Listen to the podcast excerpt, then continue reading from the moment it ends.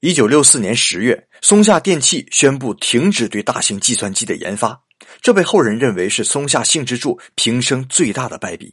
因为后来计算机的发展是有目共睹的。